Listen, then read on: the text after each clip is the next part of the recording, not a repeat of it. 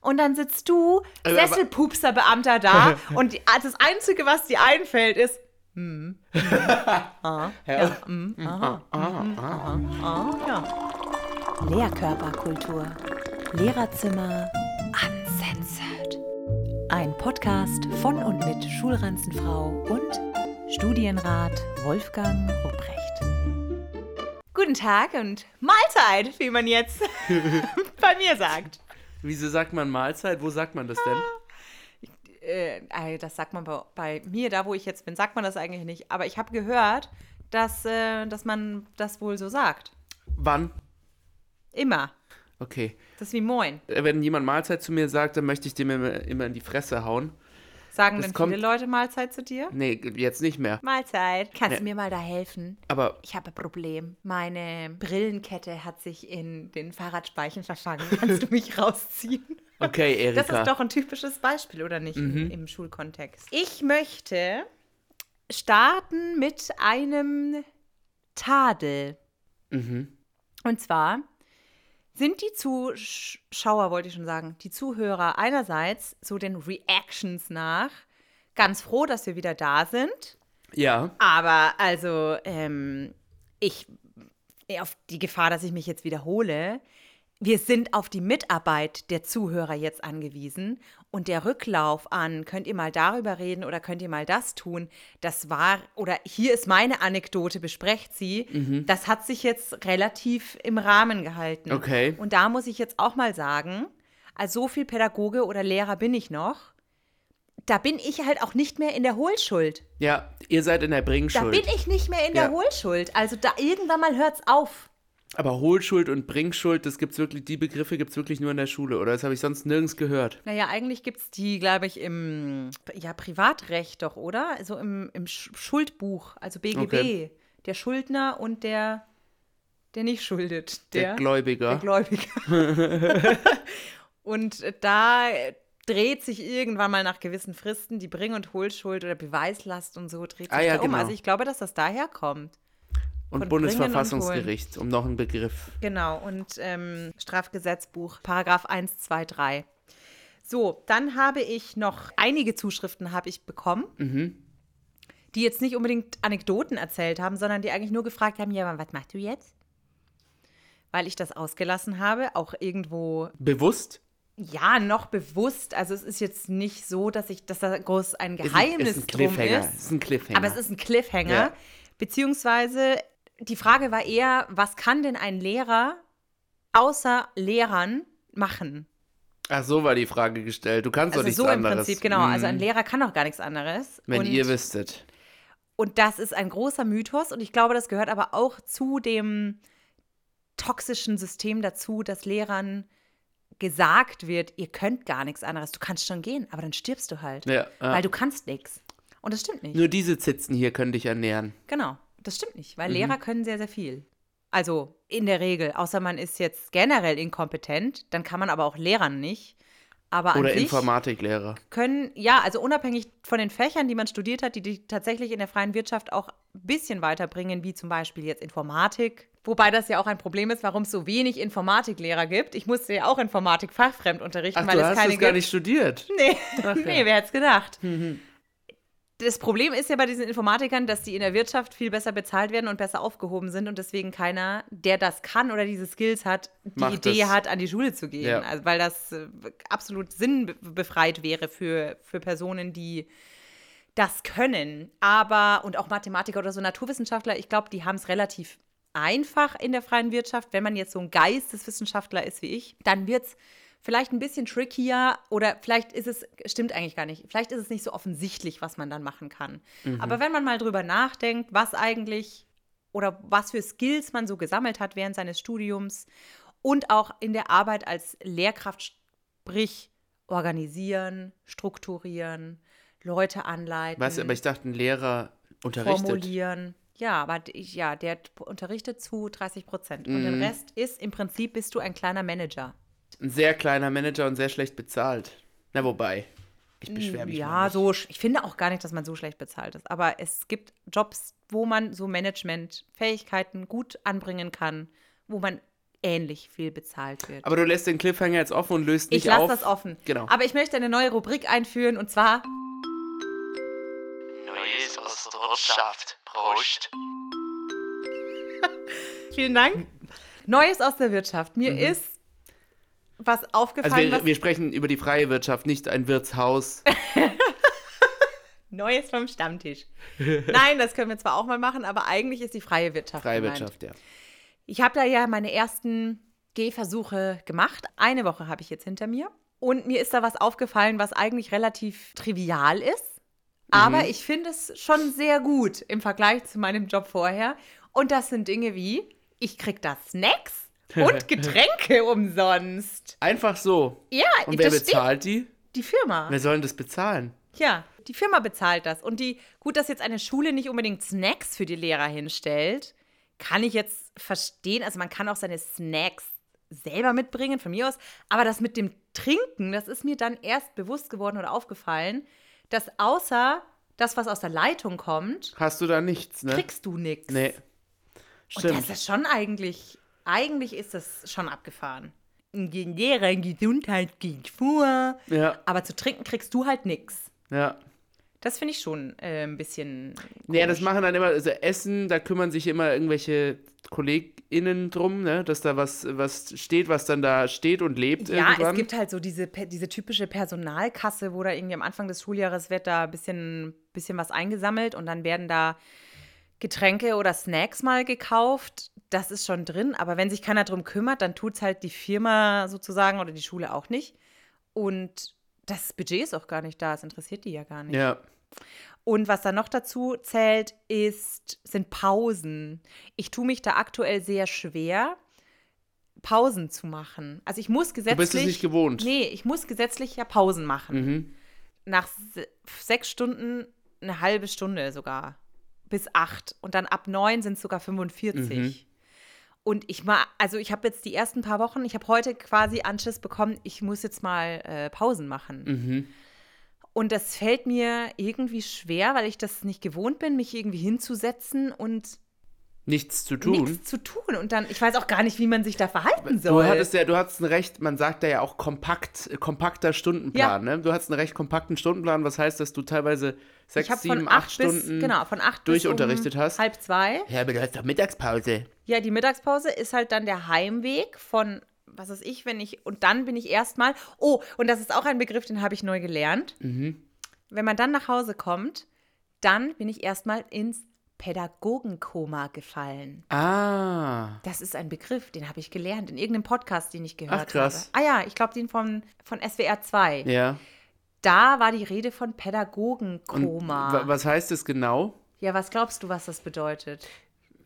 Naja, ich dachte, die hätten das weiter, weiter beschrieben. Also ich glaube, ich glaube, dass das, das mein, mein krasses Bedürfnis nach Mittagsschlaf ist, nach jedem Schultag. Genau, also du kommst heim und bist erstmal so tot, dass du dich hinlegen musst Ja. und da schlafen musst. Und nach sechs Stunden muss man das. Also selbst ich jetzt, ich bin 33, ich muss dann Nicker, Nickerchen machen. Nickerchen. Nickerchen muss Ja. ich machen. Ja. Äh, und du ja auch, wie ich Mhm. das so, obwohl du gar nicht sechs Stunden am Stück unterrichtest teilweise. Du kommst einfach heim und nappst. Also es ist aber ganz egal. Du das, aber machst du das, weil du es halt kannst? Ja. Oder Also- weil du es brauchst? Nein, ich habe mich jetzt dran gewöhnt. Ich habe das, ich mache das schon lang. Also ich habe das, glaube ich, ich glaube sogar in der Zeit, bevor ich Lehrer war, habe ich das schon gemacht. Ähm, und habe mich meinen Körper so drauf gedrillt, dass er einfach um 15 Uhr müde ist oder um dann ist 14.30 dann- der fährt Uhr nach dem runter. Mittagessen. Genau. Und deswegen ist es sehr schrecklich, wenn ich einen Nachmittagsunterricht habe und dann noch in der Schule bin. Und da werde ich richtig garstig. Ja, ja, das Ich werde richtig verstehen. garstig und arbeits... Also ich wollte es auch mal prüfen lassen, ob das eigentlich so arbeitsrechtlich äh, alles koscher ist, dass, äh, dass ich da meinen Mittagsschlaf nicht machen kann. Ja, man müsste das eigentlich mal arbeitsrechtlich überprüfen lassen, weil es gibt ja tatsächlich den Fall, dass du um halb acht zum Arbeiten, also theoretisch, wenn, wenn Lehrer stempeln müssten, wofür ich ja eigentlich wäre, dass Ja. man die Zeit erfasst. Wenn ich jetzt komme und ich beginne meinen Tag ja nicht um 8 Uhr, wenn die Unterrichtsstunde losgeht, sondern teilweise schon um 7.30 Uhr, wenn ich noch Sachen kopieren muss oder sonst irgendwelche Dinge machen muss.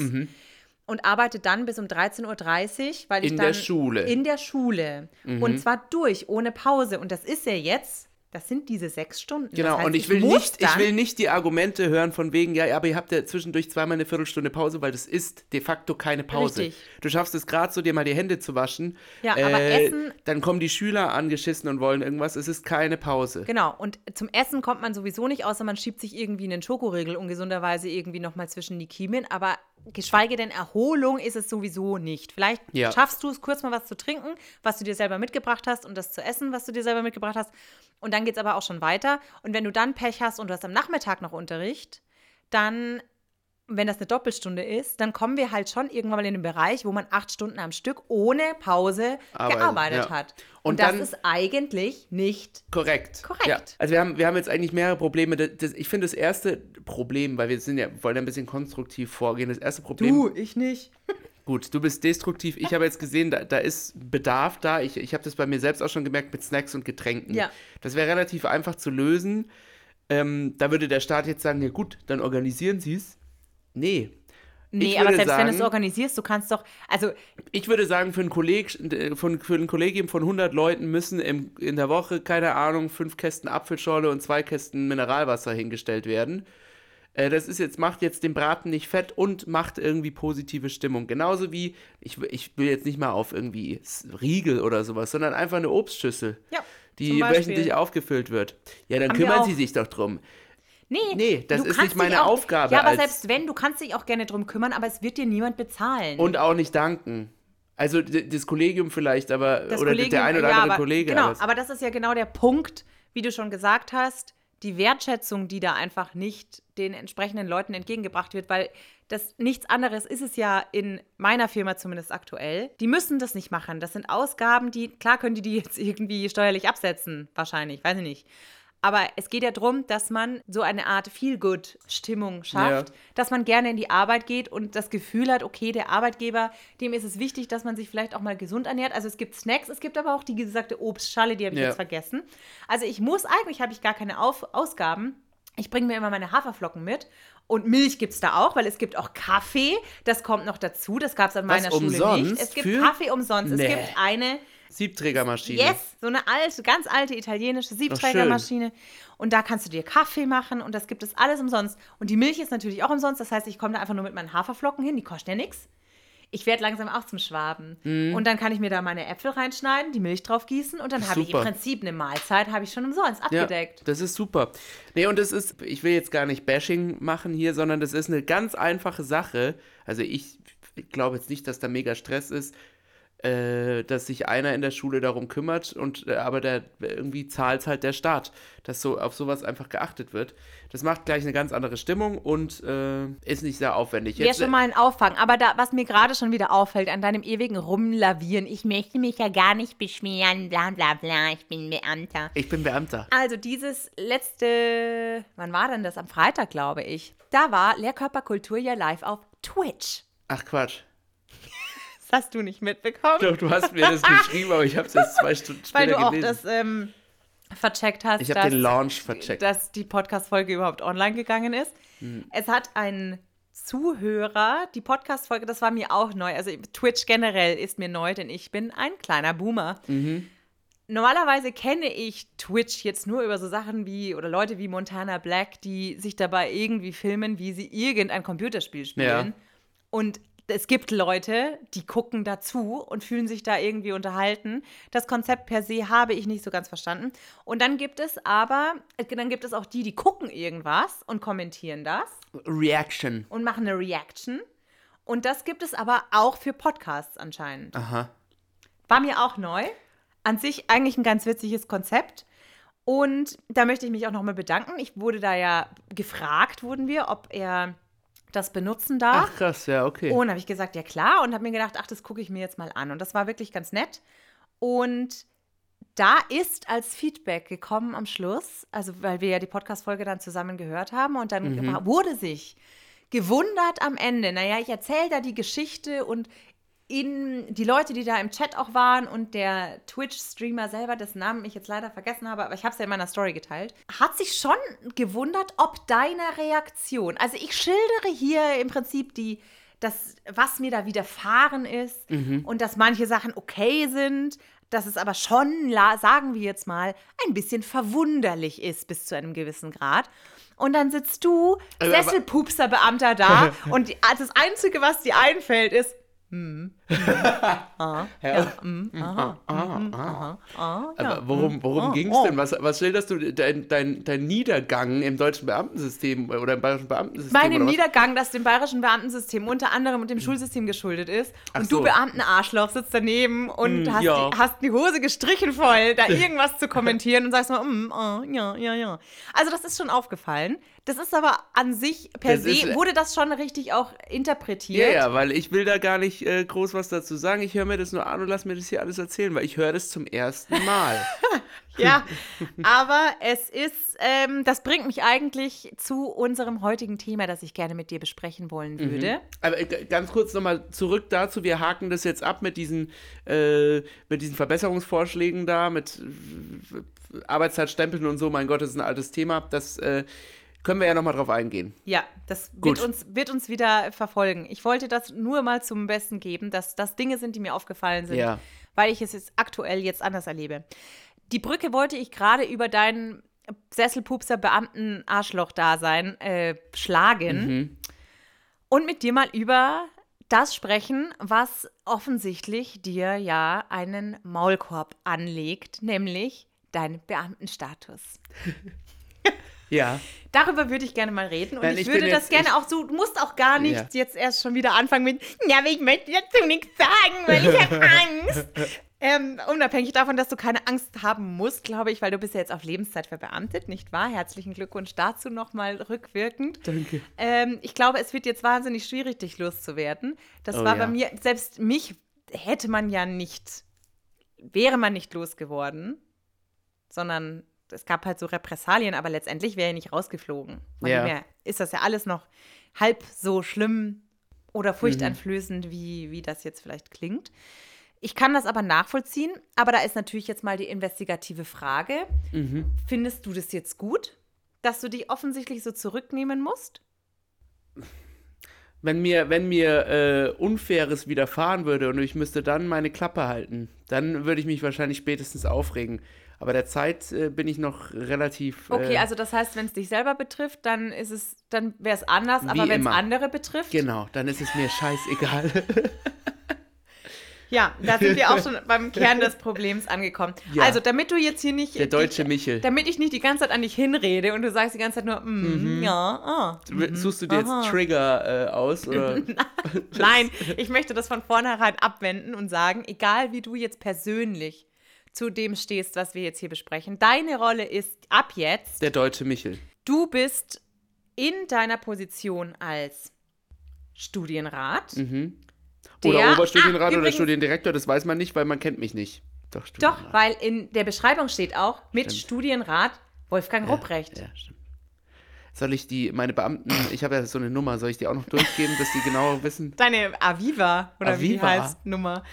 Äh, nee, das tut jetzt erstmal nicht Not, erst wenn die anfragen. Ob, dann würde ich deine Nummer weitergeben. Aber weißt du was, äh, dazu noch was? Ich kann meine ICQ-Nummer von vor 20 Jahren noch komplett auswendig, inklusive Passwort und Wirklich? Wiederherstellungsfragen. Aber kannst du Aber deine meine? Viva-Nummer, Aviva, die Ja, kann aber so oft braucht man die ja nicht.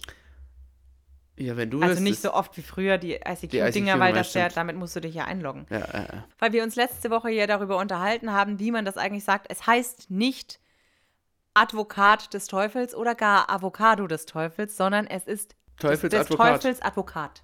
Aber, ähm, So. ach so, das ist eine feststellende, feststehende Bezeichnung. Das so. ist die, ja, in Deutsch Also- sagt man des Teufels Advokat. Oder Okay. halt auf Lateinisch Advocatus Diaboli. Wow, das war Genitiv. Gut, ne? Mhm. Und Das deswegen, hast du, du das bist hast du der, gelernt im Twitch-Stream.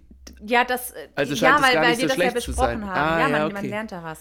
Ähm, Na ja, also du guck. bist die, ähm, die Teufelsavocado Mhm. und nimmst die Position ein Des des, Systems. Mhm. Verfechters des Systems und des Beamtenstatus. Und Das ich hat nicht. immer noch was von 1984. Wenn Ja. wir über das System sprechen, bin Ich ja, zeig ja. dich an. Also einerseits versuchst du dich hier irgendwie und dann, vielleicht sollte ich doch mal deine Aviva-Nummer durchgeben. So, um das Ganze anzufangen, würde ich gerne mit dir die Vor- und Nachteile des Beamtentums diskutieren, wohingegen du natürlich die Vorteile aufzählst. Ja, und Okay. ich die Nachteile. Da gut, das hole ich mal gerade, da bin ich mich perfekt vorbereitet, weil wir haben ja zusammen das Referendat, sind wir. Das Referendat. Referendat? So heißt es doch, oder? Referendariat. ja, ja, Referendat haben wir zusammen gemacht in Bavaria. Ähm, Entschuldigung. Es ist dumm, dass du überhaupt Studienrat geworden bist. Es ist eine.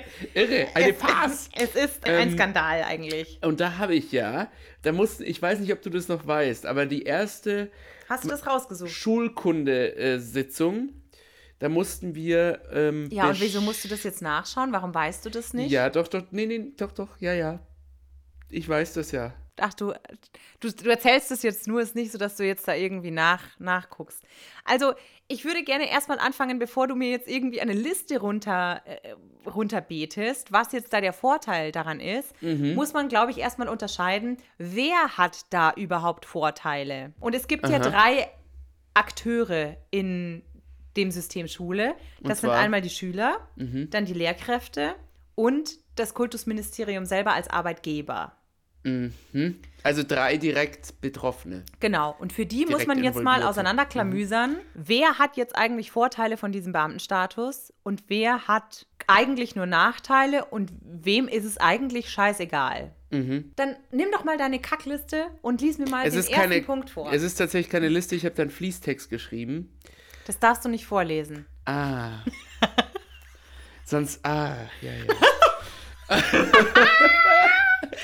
Alter, also gut. Ähm, nee, nee, also. Aber du äh, kannst es wir- doch exzerpieren. Das ist ja nichts Geheimes, was ja. da drin steht. Anywho, also ich wollte anfangen, ähm, äh, ich würde mal anfangen bei den einfachsten, den LehrerInnen. Okay, Weil also das du- ist ja, das ist ja, darum geht es ja, das sind ja die offensichtlichsten positiven Argumente, die auch immer vorgebracht werden. Ja. Sicherer Job.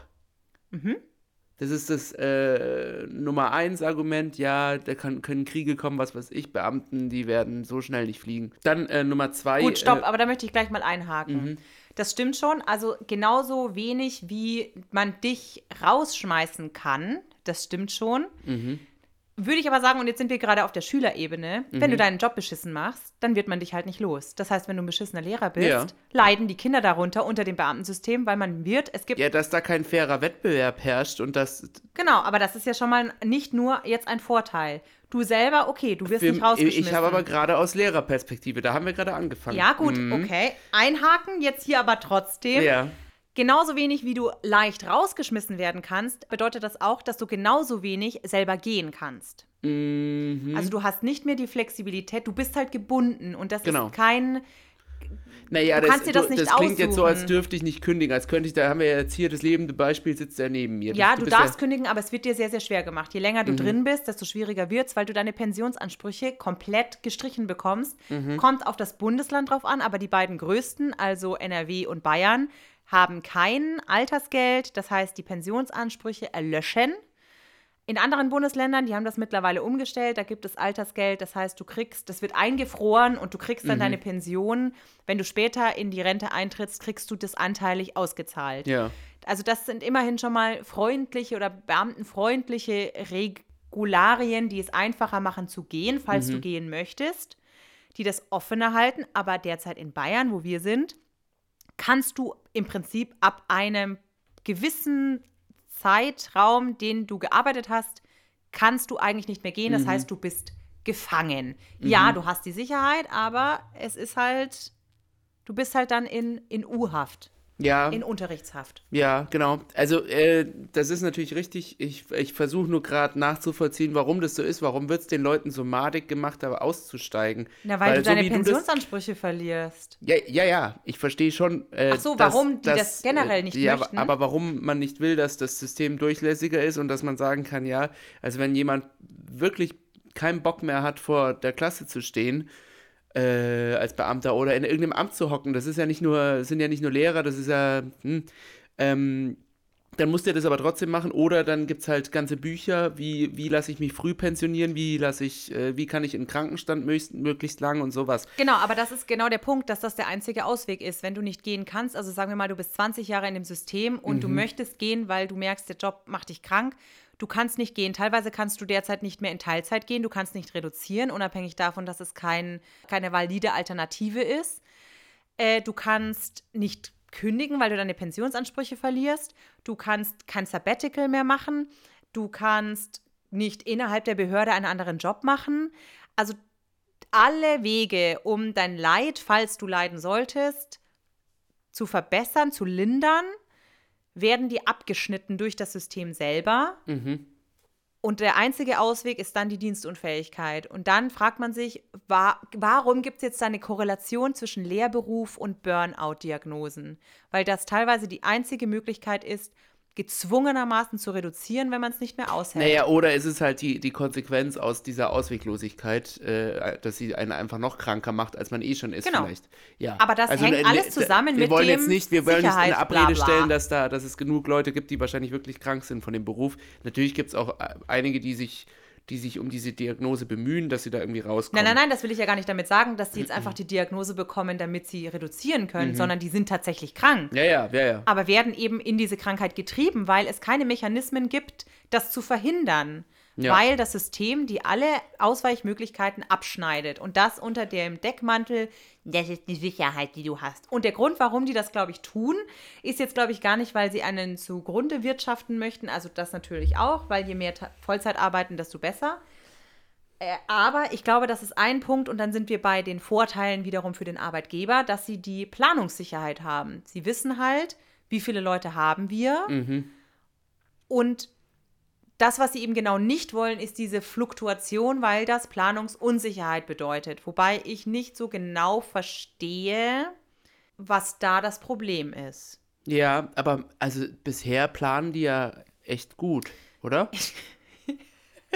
Ja, das also kommt diese noch dazu. Planungssicherheit scheint sich ja wirklich Das auszuzahlen. kommt noch dazu, dass ähm, das, das nicht aufgeht. Also diese Idee, wir verbeamten und wir wissen jederzeit oder wir können im Prinzip verfügen. Das heißt, du bist ja im Prinzip Besitztum des Staates. Man kann über dich verfügen und du hast da kein Mitspracherecht. Das heißt, wenn, und in den Grundschulen passiert das gerade so, selbst wenn es dir gut in einer Schule gefällt, das ist aktuell aus einem Fall aus meinem näheren Bekanntenkreis so. Ja, da habe ich auch einen, ja. Da wird die Grundschullehrerin, obwohl die eigentlich gerne an der Schule bleiben wollen würde, die wird versetzt, weil es heißt, wir haben so einen großen Lehrkräftemangel, dass wir die Lehrkräfte quasi immer so brandherdmäßig verschieben müssen, damit jede Schule mal einen Lehrer hat, so ungefähr. Und dann muss halt in der Zeit die aktuelle Schule ist jetzt halt mal dran mit paar, paar Jahren Darben und Leiden, bis wieder die nächste Lehrkraft zugeschoben wird. Ähm, also die rotieren quasi so in ihren qualifizierten Lehrkräften und Cool. nehmen aber an Schulen die Leute weg, weil sie die umverteilen wollen und das natürlich entgegen dem Willen derer, die eigentlich betroffen sind, weil man über dich verfügen kann. Und das ist der Vorteil für den Staat, dass man sagen kann, nö, also wir nehmen dich jetzt da raus und wir setzen dich dahin oder wenn wir dich eigentlich in Hof brauchen oder am anderen Ende der Welt, dann setzen wir dich halt dahin Ja. und du hast gefälligst das Maul zu halten. Also sprich Vorteil für den Staat, aber wiederum Nachteil für die Lehrkräfte. Diese Planungsunsicherheit dann eigentlich. Du, ja, du hast halt kein Mitspracherecht Ja. über den Einsatzort, wo du eingesetzt wird. Das geht beim Referendariat los, das endet bei der Planstelle und ich glaube, da haben auch wenig Leute aktuell Bock drauf, sich sagen zu lassen, wo sie zu arbeiten Ja. haben. Aber da ist dann das Gegenargument wieder mit wieder Planungssicherheit für Lehrer, wenn du dann mal in dem Beruf bist und äh, auf deiner Stelle sitzt, weil das ist, ich habe beim Gymnasium jetzt noch nicht gehört, dass jemand gegen seinen Willen Noch nicht. noch nicht äh, ähm, rum, rum verschoben wurde oder so.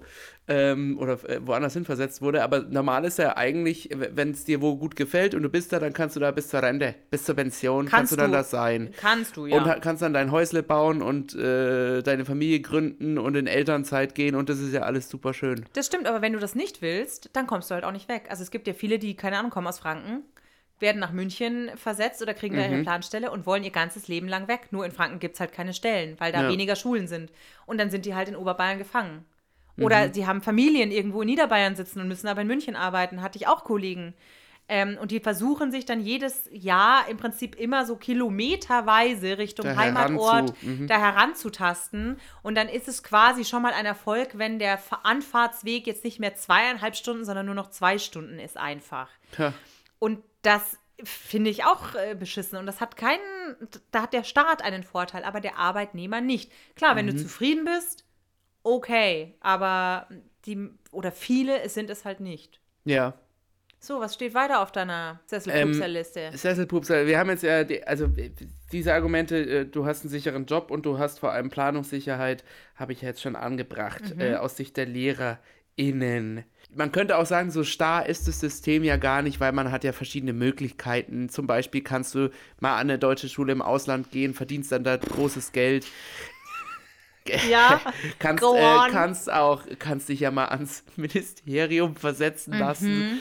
Ich, habe einen Freund von mir, der ist zum Beispiel äh, wahnsinnig begabt in, an Computern. Mhm. Und der, der hilft jetzt dem Oberheini, weil bei, in, bei jedem Regierungsbezirk gibt es ja einen Oberheini. beim Defragmentieren seiner Festplatte.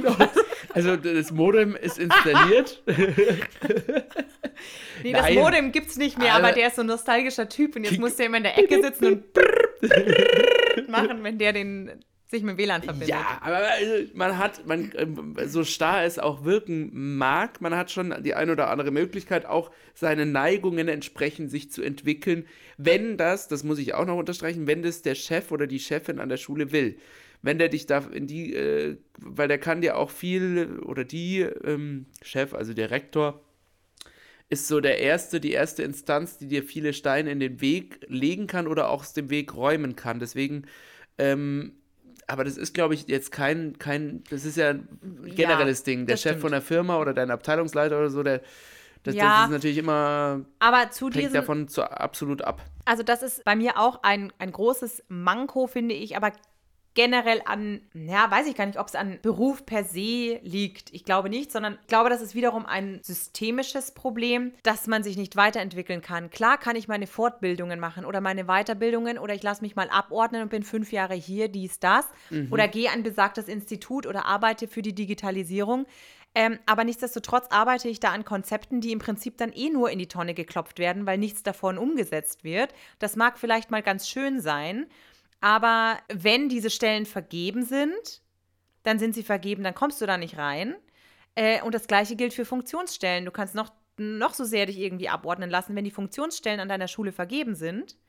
Beziehungsweise wenn du zu jung bist, dann kommst du da sowieso Stimmt, nicht hin. Weil, okay, da muss ich auch nochmal, da muss ich jetzt mal äh, aus meiner Rolle kurz rausfallen. Das ist tatsächlich, ähm, das Gefühl habe ich schon, oder das, das wurde mir in der Schule schon so vermittelt, als ich selber Schüler war. Im Beamtentum gilt nicht Qualifikation oder äh, besonderes Können oder nur begrenzt, sondern viel auch geht über Alter einfach. Und das ist einfach. Ähm, Und Dienstzeit, genau. Genau, das ist ein, ein Konzept oder ein Mechanismus, den ich nicht so genau verstehe, dass Beförderungen so funktionieren und nicht über Leistung. über Leistung, über Qualifikation, über Fortbildung, irgendwie über Wille auch mehr zu machen oder äh, sich, sich mehr einzubringen. Deswegen, da, da muss ich sagen, das äh, verstehe ich auch nicht so ganz. Ja, und das ist, das ist eben das, was viele auch so frustriert, dass du dich gar nicht unbedingt weiterentwickeln kannst, weil die, dir stehen diese Wege nicht offen. Also Du klar musst wird dir es immer auch gesagt, nicht. Du musst es ja auch nicht, weil Ja, aber wenn du's willst, mit dem Alter kommst du ja eh nach oben. Genau, aber das ist halt wahnsinnig frustrierend, dass du teilweise da sitzt und dir selber beim Altern zuguckst. Und dann ist da so eine Beade, die hat ihren Oberstudienrat und macht halt dann noch fünf Jahre irgendwie Fachschaftsleitung hier, dies, da, damit sie ihren Studiendirektor bekommt, damit sie ihre Pension ein bisschen aufpolieren kann. Und ich möchte auch nochmal sagen, es gibt natürlich auch die Fälle, die machen den Job gut und da ist es auch vollkommen legitim, dass die das machen. Und die haben ja dann auch logischerweise, das ist, glaube ich, auch die Idee dahinter, den entsprechenden Erfahrungsschatz, der sie wiederum für die Stelle qualifiziert. Aber es gibt eben auch die Fälle, da machen das halt einfach Leute, die schlechter qualifiziert sind als jemand, der eigentlich frisch gerade aus der Ausbildung kommt und gewisse Regularien viel frischer noch im, im Kopf hat, als jemand, der den Job schon seit 30 Jahren macht. Und Ja. das ist auch wiederum hinderlich für die Innovation, die wir aber gerade an der Schule brauchen.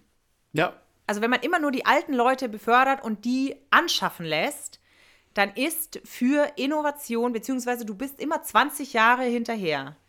Die Leute, die gerade kommen, müssen 20 Jahre warten, bis sie an der Position sind, um das umzusetzen, was sie frisch aus der Uni gelernt haben. In der Zeit kommen aber schon wieder andere Leute frisch aus der Uni oder aus der Ausbildung, die es eigentlich mittlerweile vielleicht ein bisschen besser wüssten. also man hat immer so eine gewisse Innovationslatenz.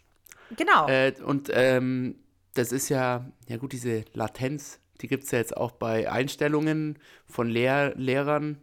Und dann kommen wir eben zu einem unfairen Bewertungssystem. Das kommt halt auch noch dazu, dass wenn du Beamter bist, einerseits ist das ja schön und gut, dass man sagt, man hat alle paar Jahre gibt es so Beurteilungsrunden, wo ein Chef drüber schaut, was du da eigentlich so machst. So Qualitätsmanagement Um mäßig. zur Qualitätssicherung so ein bisschen. Aber ganz ehrlich, dann kommen da zwei Leute, die keine Ahnung unter Umständen von deinem Fach haben ja, und gucken sich deinen Unterricht dreimal an und dann dürfen dann auf Basis dessen, also dass man sich auf Basis dessen sich überhaupt ein Urteil erlauben darf, finde ich eine Frechheit.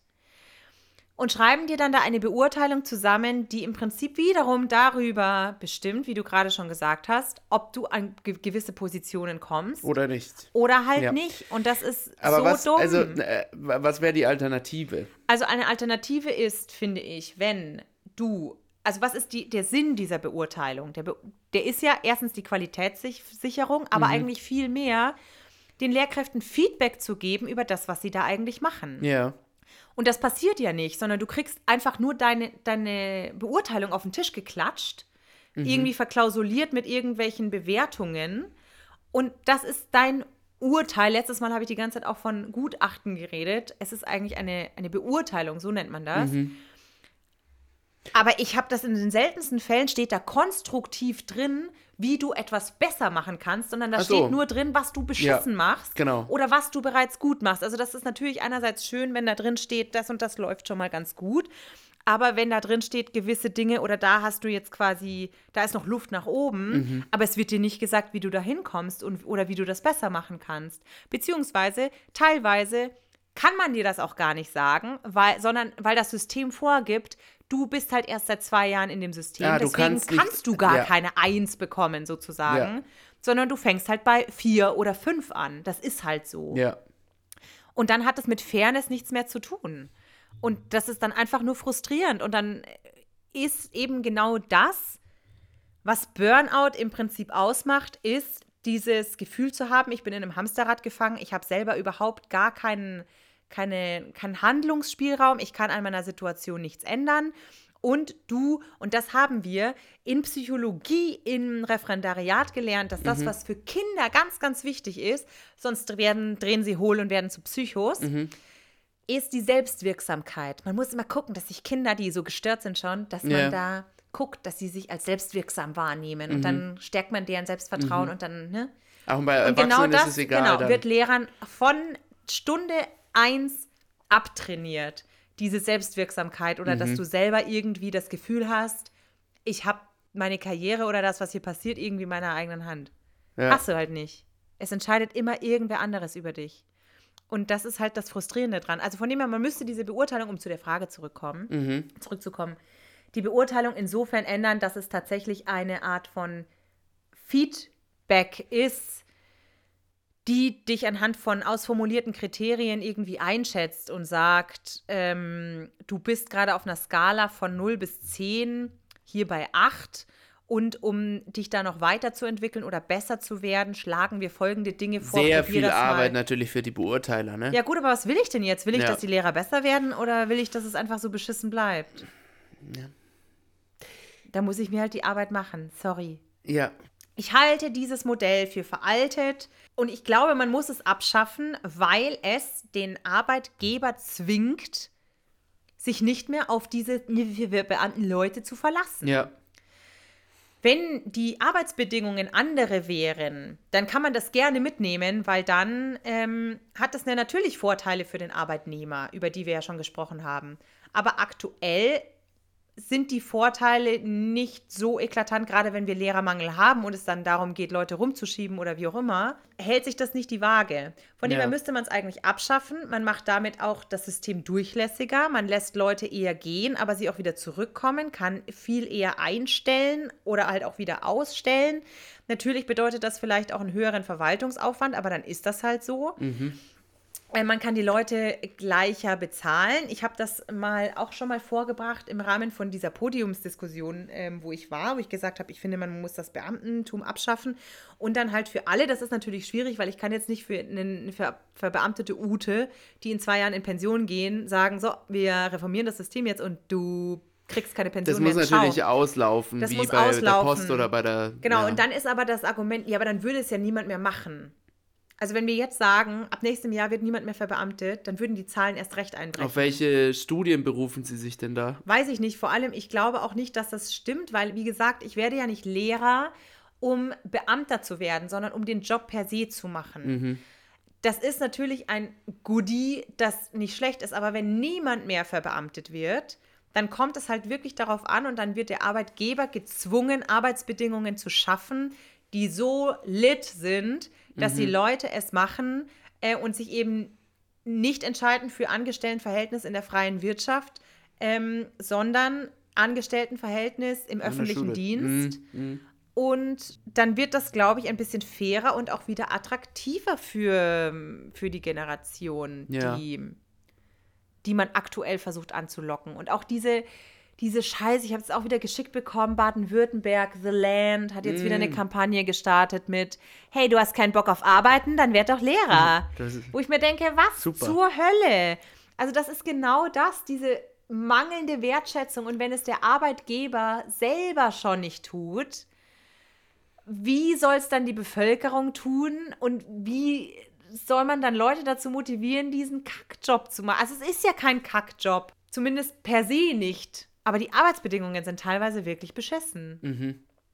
Und ich verstehe nicht, wie man so blind sein kann oder auch so naiv und immer, immer auf diesem wir für Beamten doch und bla bla bla beharren kann und gar nicht checkt, dass es eigentlich gar nicht, zumindest Nicht in der aktuellen. Situation nicht Ja. zeitgemäß ist und eigentlich einem gar nichts bringt. Und was ich auch positiv fand, ich habe eine ähm, Zuhörerin hat mir geschrieben, ich wusste gar nicht, also man hört ja von frustrierten Lehrkräften, die jetzt, keine Ahnung, 60 sind und immer sagen, oh, ich, fünf Jahre habe ich noch, also das muss ich noch durchhalten Ja, ja. sondern dass der neu war, dass es junge Lehrkräfte vor allem sind, die unter anderem frustriert sind. Und ich habe, das ist aber tatsächlich eine Studie, die ich jetzt aber nicht hundertprozentig ähm, zitieren kann, aber ich habe gehört, wenn Leute gehen, dann tun sie das innerhalb der ersten fünf, nee, innerhalb der ersten acht Dienstjahre. Tendenziell natürlich. Tendenziell. Ja, also die Leute, die gehen, prozentual gesehen, Gehen tun das eher- in den ersten ja, acht ja. Jahren, weil Ja. sie feststellen, nee, ich bin hier falsch oder ich habe keinen Bock, das so zu machen. Und dann kommt natürlich ja noch dieser, dieser Zwang dazu, weil sie es in den ersten Jahren eben noch können, Ja. ohne große, große Verluste einzubüßen. Und wenn du später drin bist, 10, 20 Jahre, dann gehst du halt irgendwann mal nicht mehr, weil du zu herbe Verluste einfahren würdest aufgrund Ja. dieses Beamtenstatus. Und dann rechnet sich das aber auch wieder nicht. Das macht mich so aggressiv, weil dann bist du gefangen in diesem System, Machst eine scheiß Arbeit. machst eine scheiß Arbeit, wirst frustriert, kriegst Burnout, kannst nicht reduzieren, willst auch nicht reduzieren, kannst aber nicht gehen, kannst nichts anderes machen, wirst krank. Ähm, also im Prinzip sind die Arbeitsbedingungen sind bereits schon die Voraussetzung, um an Burnout zu erkranken, um krank zu werden. Und dann melden sich die Leute dienstunfähig und dann bezahlst du die weiterhin. Das ist ein Vorteil auch des Beamtentums. Du bist dann dienstunfähig, kannst in die Frühpension gehen und der Staat bezahlt dich dann quasi durch. Du musst es nur quasi bis zu einem gewissen Alter schaffen und dann kannst du, hast du immer noch eine, also zwar nicht die volle Pension, aber eine gute, eine gute Pension, Pension, ja. und kannst in Frührente gehen und viele Lehrer tun das ja auch. Und ähm, dass der Staat dann aber nicht checkt, naja, also sie haben ja die Ausgaben, weil sie diese ganzen Pensionäre haben, die in Frührente gehen, die aber gar nicht arbeiten, statt dass ich die einfach mal in Teilzeit gehen lasse und für das Geld, für die Pensionisten, die jetzt in Frührente sind, aber nicht arbeiten, also diese laufenden Kosten, Mhm. Könnte ich die doch einfach halten und zusätzlich au- und sie arbeiten lassen, weil so zahle ich sie voll, es arbeitet aber niemand, oder ich zahle sie halb und sie arbeiten halt halb. Ja. Gute Rechnung. Also dein Plädoyer, das waren jetzt bestimmt äh, zehn Minuten. Da möchte ich jetzt meine persönliche, äh, meine persönliche Geschichte noch ein bisschen mit in mein Plädoyer einfließen lassen und das wird ganz kurz sein. Äh, als ich die Nachricht bekommen habe, dass ich ähm, ne, diese Beamtenstelle habe, Ja. dann ist erstmal mein Fluch Fluchtreflex angesprungen, weil eigentlich wollte ich das gar nicht, weil mir diese Flexibilität einfach fehlt. Ich kann jetzt nicht morgen sagen, nee, Ja. nächstes Jahr ziehe ich, zieh ich mal nach Berlin oder mach mal dies, mach mal das. Klar, es gibt diesen Be Beamtenaustausch zwischen Bundesländern, bla bla bla, hört mir auf. Das ist aber alles viel komplizierter, als wenn ich heute sage, ich kündige hier meine Arbeitsstelle und fange in Berlin neu an, aber kann in zehn Jahren wieder zurückkommen, wenn ich Bock habe. Ja. Ähm, das macht auch keiner. Also das äh, ist einfach, äh, damit wollte ich nochmal unterstreichen, dass es, glaube ich, und ich glaube, da bin ich nicht allein in unserer Generation, dass man sich Flexibilität wünscht und dass, wenn die ähm, nicht gegeben ist in diesem System, dass ich glaube, dass der Zulauf dann immer geringer wird. Dass immer weniger Leute sich äh, für diesen Beruf entscheiden, der ja natürlich äh, schön ist, aber der durch dieses Beamtentum auch mh, so, so so, so eine Fußfessel, nee, Handfe so, so Handschellen oder ich weiß nicht. Also es wirkt irgendwie so ein bisschen einengend. Ja, du bist halt in Geiselhaft. Ich bin in Geiselhaft. Bevor wir jetzt in a day callen, Mhm. möchte ich gerne jetzt noch eine letzte Sache ansprechen, Ja. die mein Totschlagargument ist, Ah, warum ja. das abgeschafft wird. Und zwar sind, äh, ist es die Tatsache, dass wenn du ja ver verbeamtet bist, wenn du Beamter bist, das ist ja im Prinzip genau das Problem, das du gerade hast, dann werden deine Grundrechte eingeschränkt. Ist es so? Naja, ähm, warum, warum bist du denn dann so vorsichtig in dem, was du sagst? Bin ich gar nicht. Bist du etwa gar nicht so frei in deiner Meinung? Ähm, doch. Ich sitze hier als Privatperson und äh, da darf ich, glaube ich, frei sein. Aber ganz sicher bin ich mir ja, auch nicht. offensichtlich ja nicht, weil sonst hätte ich ja diese Probleme auch nicht bekommen. Also es gibt ja, es ist jetzt auch nicht so, dass das ein Geheimnis ist. Beamten müssen sich erstens mäßigen Mhm. und sie müssen loyal sein. Jetzt kann man sagen, naja, jeder Arbeitgeber hätte gerne, dass du nicht beschissen über ihn redest in, in der Öffentlichkeit. Andererseits kann er das nicht verbieten. Wenn ich sage, mein aktueller Arbeitgeber, das ist eine, äh, eine Scheißklitsche, Mhm. dann ist das halt so. Es steht nirgendwo in meinem Arbeitsvertrag, dass ich das nicht darf. Ja. Natürlich freuen die sich nicht, aber sie können jetzt nichts machen. Aber ich darf das nicht. Ich darf nicht über meinen Arbeitgeber sagen, das ist eine Scheißklitsche. Du Oder- darfst zu einem gewissen Grad schon bestimmt sagen, dass du gewisse Dinge schlecht findest oder dass du es gerne besser machen würdest. Nur es kommt halt immer auf die Art und Weise drauf an. Und wenn man da anscheinend das Gefühl bekommt, du machst das in einem nicht konstruktiven Rahmen oder wie auch immer, dann kann man dir da das äh, Maul verbieten. Und das tut das Ministerium ja auch. Also du darfst dich jetzt nicht in der Position als Studienrat irgendwo auf eine Bühne setzen und groß irgendwie Sachen anprangern und üben, Systemkritik üben. Das, das mögen sie nicht, weil Okay. dann bist du nicht loyal. Und du musst als Beamter hinter dem stehen und hinter dem System stehen und da Praise the Lord machen. Mhm. Oder halt zumindest nicht das Gegenteil tun. Ich glaube, das ist so das Mindeste, was man, was von einem erwartet wird. Ja. Also du bist in deiner Meinungsfreiheit beschränkt. Und was aber viel schlimmer ist, ist, dass du auch nicht streiken darfst. Mhm. Also ein Beamter oder Beamte haben nicht das Recht gegen schlechte Arbeitsbedingungen. Und das würden, glaube ich, viele unterschreiben, dass die Arbeitsbedingungen schlecht sind im Sinne von, man wird jetzt da nicht geschlagen oder ähm, es ist jetzt nicht unbedingt moderne Sklaverei. Man wird ja immer noch vergütet und bezahlt. Aber äh, die Arbeitsbedingungen sind andere, als sie das vielleicht noch vor 20 Jahren waren. Und es ist jetzt nicht unbedingt besser. Also sprich, auf, wenn wir jetzt über die Arbeitsbelastung sprechen. Und das darfst du nicht öffentlich. Ja, doch, darfst du schon sagen, aber du darfst jetzt nicht sagen, nö, ich komme jetzt nicht mehr. Oder wir tun uns jetzt zusammen und wir streiken, Ja. wie man das, in, wenn man in der Gewerkschaft ist, in der freien Wirtschaft tun könnte. Also du meinst die Grundrechte Streikrecht und Ich äh, weiß nicht, ob Meinungs... das Streiken jetzt ein Grundrecht ich glaube schon, oder? Ja, also zumindest Keine Ahnung. protestieren, demonstrieren vielleicht. Ja. Äh, das darfst du nicht. Mhm. Wobei das eigentlich das, Pro also eigentlich der Kern des Problems ist. Weil wenn ich nicht diejenigen zu Wort kommen lasse oder ihnen von vornherein verbiete, schlechte Arbeitsbedingungen anzuprangern und anzusprechen, Also letztendlich die schießt Arbeit man sich selbst ins, ins Knie damit. Schießt man sich offensichtlich selbst ins Knie, weil man taub wird für Kritik. Mhm. Also man kann ja nur besser werden und man kann ja nur auf Innovation hoffen, wenn man die Leute sprechen lässt und zu Wort kommen lässt, die Teil des Systems sind. Weil was aktuell passiert in der Politik, ist, dass nur Leute über das Schulsystem reden und wie beschissen das ist oder ob man das jetzt anders machen muss oder halt eben gerade nicht, die nicht im System sind. Also sprich, die noch nicht verbeamtet sind oder die es mal waren, so wie ich jetzt, Aber diejenigen, die es eigentlich betrifft und die mal sagen könnten, ja, sehe ich auch so oder sehe ich halt nicht so oder ich finde das beschissen, deswegen lege ich jetzt meine Arbeit nieder und dann müsst ihr mal, also können wir Druck ausüben, dass die Arbeitsbedingungen besser gemacht werden.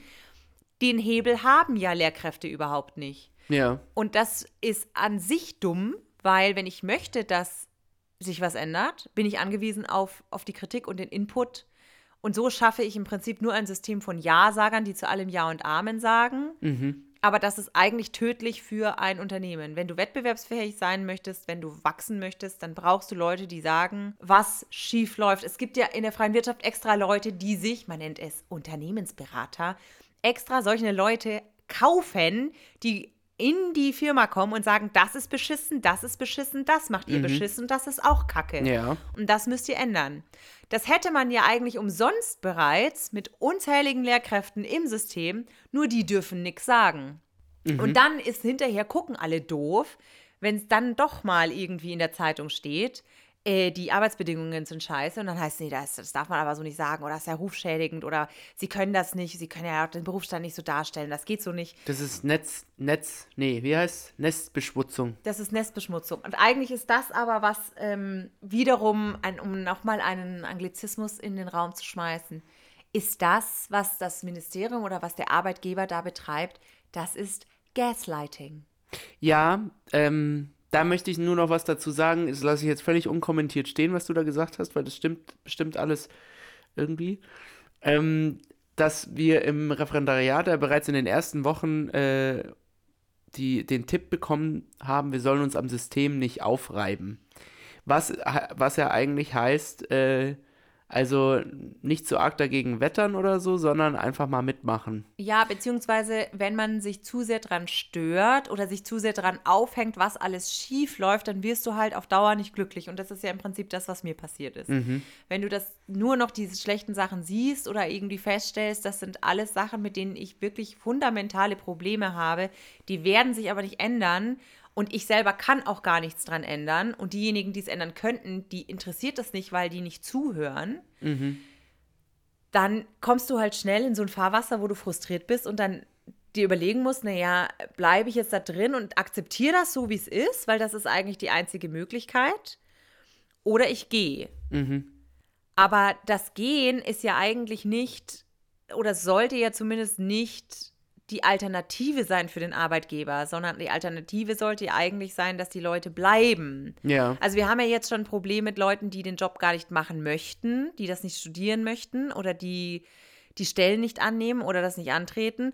Und zusätzlich haben wir jetzt aber auch noch das Problem, dass die, die drin sind, plötzlich feststellen, das System ist kacke und die gehen jetzt auch noch. Also haben wir im Prinzip einen Ablauf an zwei Enden.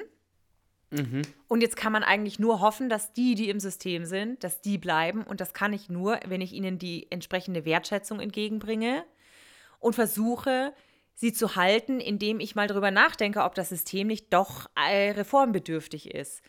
Und ich sehe da auf Dauer, wenn man das jetzt weiter so laufen lässt und weiterhin sich die, wie so ein kleines Kind, die Finger in die Ohren stopft und la la la und will ich gar nicht wissen, ähm, so eine Attitüde an den Tag legt, dann wird es halt tendenziell nur noch schlimmer, weil der Lehrermangel, also im Prinzip ist das ja so ein Teufelskreis. Kreis. Danke.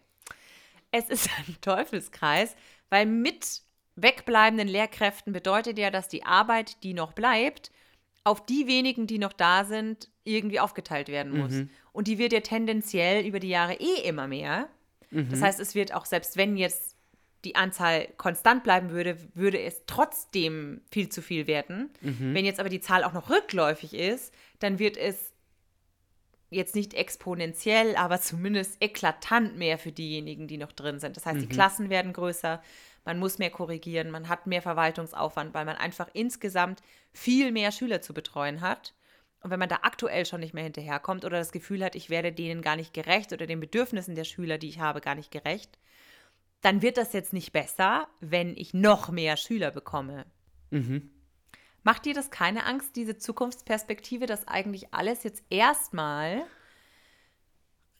also tendenziell schlechter wird? Ähm, nee, äh, weil jetzt gerade ist noch nicht alles schlecht und ich bin, äh, glaube ich, jetzt gerade noch und ich hoffe auch in fünf Jahren noch der Meinung, dass wenn mir sowas nicht taugt, dann mache ich es genau wie du und zieh die Reißleine und hau ab. Und dann, Ja, gut, also klar, das ist ja Mhm. immer das, dass man sich denkt, naja, noch, noch ist man jung und noch kann man sich das anschauen und Mhm. dem Ganzen das so beobachten und solange man das noch gut aushält und das alles okay ist, dann, dann fein.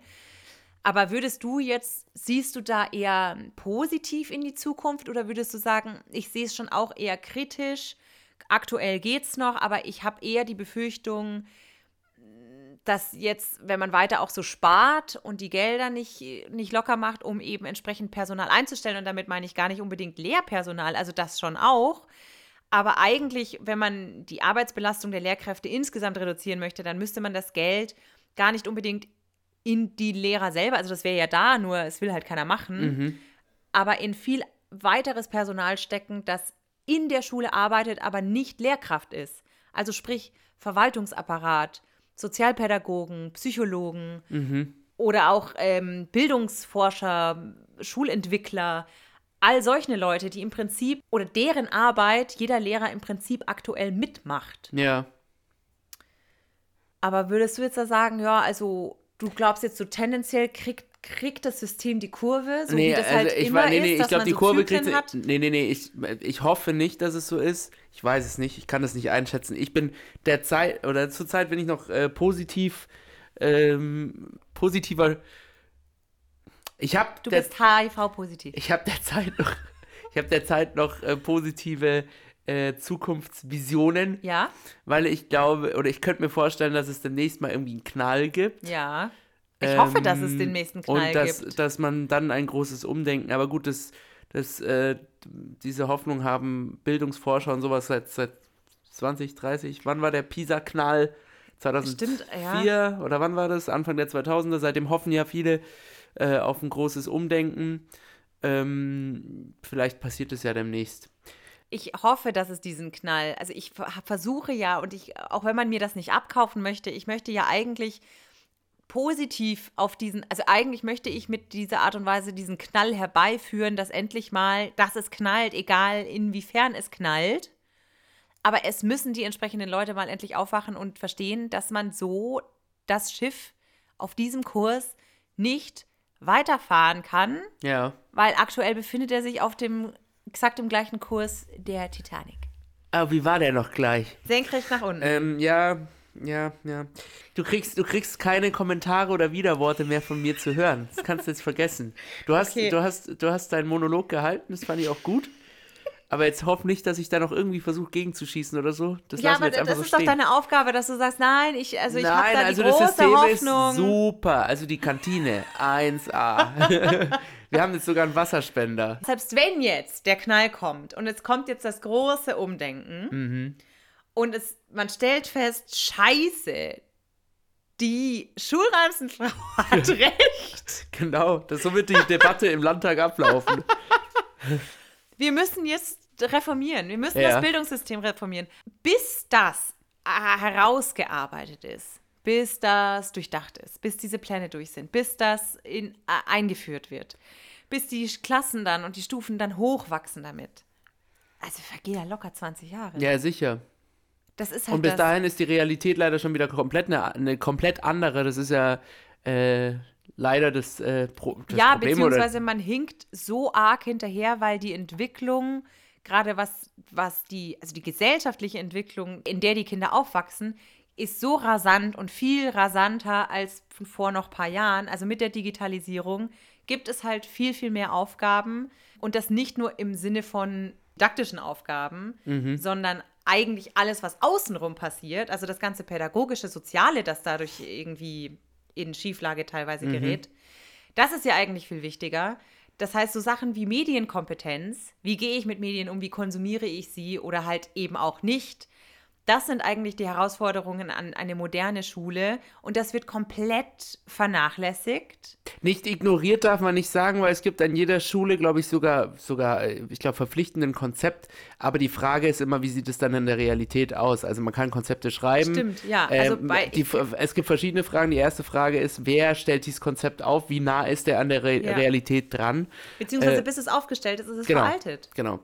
Und, Und äh, das ist natürlich nicht unbedingt dem System geschuldet, sondern tatsächlich den gesellschaftlichen Entwicklungen, dass es einfach so rasant ist, dass bis so ein träges System wie die Schule, und das ist jetzt unabhängig tatsächlich, ob das ein staatliches oder pr privater Schulsektor ist, man hinkt eigentlich immer, immer nur hinterher.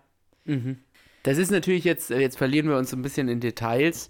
Es geht natürlich ums große Ganze und den großen Knall und der muss, der muss kommen und vielleicht, vielleicht schaffst es du ja. Ja, ich hoffe das, beziehungsweise ich Wir glaube, können mal dass vom Landtag campen oder vom Kultusministerium und so, so ein, sowieso Klimacamp können wir ein Bildungscamp machen. Mhm. ich Mit den klebe mich da Hörern einfach irgendwo Genau. dran. Wo klebe ich mich dran? an den Dienstwagen von. Vom Söder. also wenn ihr mich äh, demnächst durch München fahren seht, so einen schwarzen, was fahren die immer, so einen schwarzen BMW. Ja, irgendwie so eine Limousine. Ähm, so eine Limousine mit getönten Scheiben und da klebt jemand irgendwie schräg an der Seite. Dann bist du's. Dann bin ich das, beziehungsweise dann ist es Markus Söder, an dessen Auto ich klebe. Oder es ist halt irgendein Auto, wo ich dachte, es gehört Markus Söder und es sitzt irgendein anderer einfach drin. Ich hoffe sie, also mir kann es ja wie gesagt wurscht sein, aber ich hoffe es für dich, ich hoffe es für unsere Zuhörer, dass es irgendwann mal besser Und wird. natürlich für die Kinder. Und natürlich für, ja, die vergisst man immer in der Sache. Das Ja. ist ja eigentlich die Idee auch, dass Wir die Kinder eine aus, bessere, wir, wir zeitgemäße haben noch nichts Bildung aus deren Warte heute. Äh, Ja, aber vielleicht um das noch abzurunden, weil wir haben jetzt über die Vorteile von Arbeitgeber, also eigentlich haben wir festgestellt, eigentlich hat der Arbeitgeber sehr, sehr viele Vorteile. Der Arbeitnehmer hat Scheinvorteile, die ihm suggeriert werden, die aber, wenn man genauer hinguckt, eigentlich zum Großteil wiederum nur Nachteile sind. Aber aus Schülerperspektive haben die jetzt, klar kann man sagen, ja, diese Planungssicherheit, aber haben sie ja nicht, wenn Lehrkräfte die ganze Zeit durch die Gegend geschoben werden. Natürlich haben sie vielleicht was davon, wenn man sagt, na, man verbeamtet die und das bedeutet ja auch, du musst dich an die eine Verfassungstreue sozusagen an den Tag legen. Ja. Das ist ja prinzipiell überhaupt nichts Schlechtes. Andererseits muss ich mich dann auch fragen, warum ein Björn, Björn, Björn, sage ich immer, Björn oder Bernd Höcke dann weiterhin verbeamtet sein kann. Ist er noch verbeamtet? Ja, das, pau- also der ist nicht im Dienst, aber er ist weiterhin verbeamtet. Er pausiert halt für seine Gut, das ist ein anderes Bundesland. Vielleicht sind die da ja, ein aber das bisschen ist doch offener. scheißegal, die, die sind nicht offener und da gibt es auch keine Auslegung, was ist jetzt verfassungsgetreu und was nicht. Also da muss man sich doch auch mal fragen, misst man da nicht mit zwei Maß, was soll das denn? Was habe ich davon, wenn ich schon sage, naja, das ist doch eigentlich ein Vorteil, dass wir die Bildung so schützen, dass wir nur Leute da haben, die auf die Verfassung oder die Verfassungstreue da einen Eid darauf leisten, dass das eingehalten wird. Und einerseits gängelt man dann Leute, die irgendwelche Spaß-Quatsch-Bücher schreiben, aber auf der anderen Seite lässt man einen Faschisten weiterhin im Dienst und füttert den durch. Und ja, man darf ihn ja, Faschisten ja, ja, ich nennen. weiß. Gut, der kleine Seitenhieb an unseren Freund Björn. Grüße gehen raus. Das jetzt nur noch so, um das vielleicht mitzugeben. Wenn man allerdings so ein Beamtensystem abschaffen würde, würde das ja nicht heißen. Das habe ich mich aber auch schon mal gefragt. Wenn ich jetzt angestellter Lehrer bin, dann heißt das doch nicht, dass ich jetzt in, ins Klassenzimmer reinrennen darf und die Kinder erstmal mit dem Hitlergruß begrüße und sag so, und jetzt setzt euch alle hin, los geht's. Das darfst du auch nicht als äh, Privatperson, darfst du Eben. auch in kein Klassenzimmer rennen und den Hitlergruß zeigen. Eben. Also ich glaube, Also das ist völlig unerheblich. Ja, aber warum brauche ich denn da eine Verbeamtung, um zu sagen, du darfst nicht verfassungswidrige Dinge im Klassenzimmer tun? Das darf niemand. Also verstehe ich nicht, Nee, ich warum glaube, man es geht andersrum nochmal um die besondere Verfassungstreue. Also jetzt nicht mal, dass da Leute äh, sich, sich gegen die Verfassung wenden, sondern äh, dass sie aktiv äh, die Werte und die, die Pflichten, die in der Verfassung festgeschrieben sind, in der bayerischen Verfassung bei uns, dass sie die vertreten und den Schülerinnen nahebringen. Ja, und das tue ich weniger oder mehr, wenn ich Angestellter bin.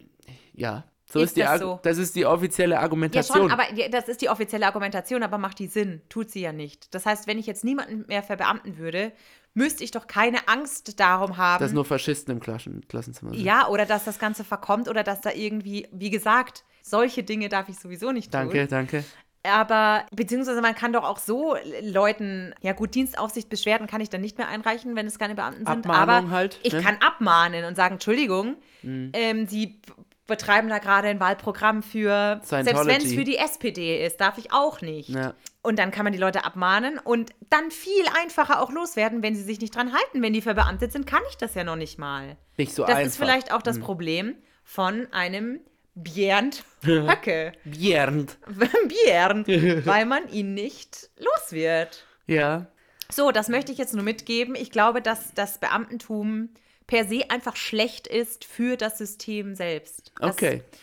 Und deswegen finde ich, dass man das, auch wenn das erstmal ungemütlich sein sollte, dass man das abschaffen muss, um jeden Beteiligten in eine Handlungsnotwendigkeit zu, zu bringen. Ja. Dass man eben plötzlich sich überlegen muss, wie schaffe ich Arbeitsbedingungen, Lernbedingungen, Lehrbedingungen, wo Leute mitmachen und bereit sind, diesen Job zu machen, ohne dass ich sie mit diesen ja, Scheinvorteilen catchen muss, die aber eigentlich keine sind. Und das fällt offensichtlich unserer Generation gerade auf. Und ich glaube auch, um noch da wiederum einen Der zehnte Exkurs. der zehnte Exkurs an diesem Tag.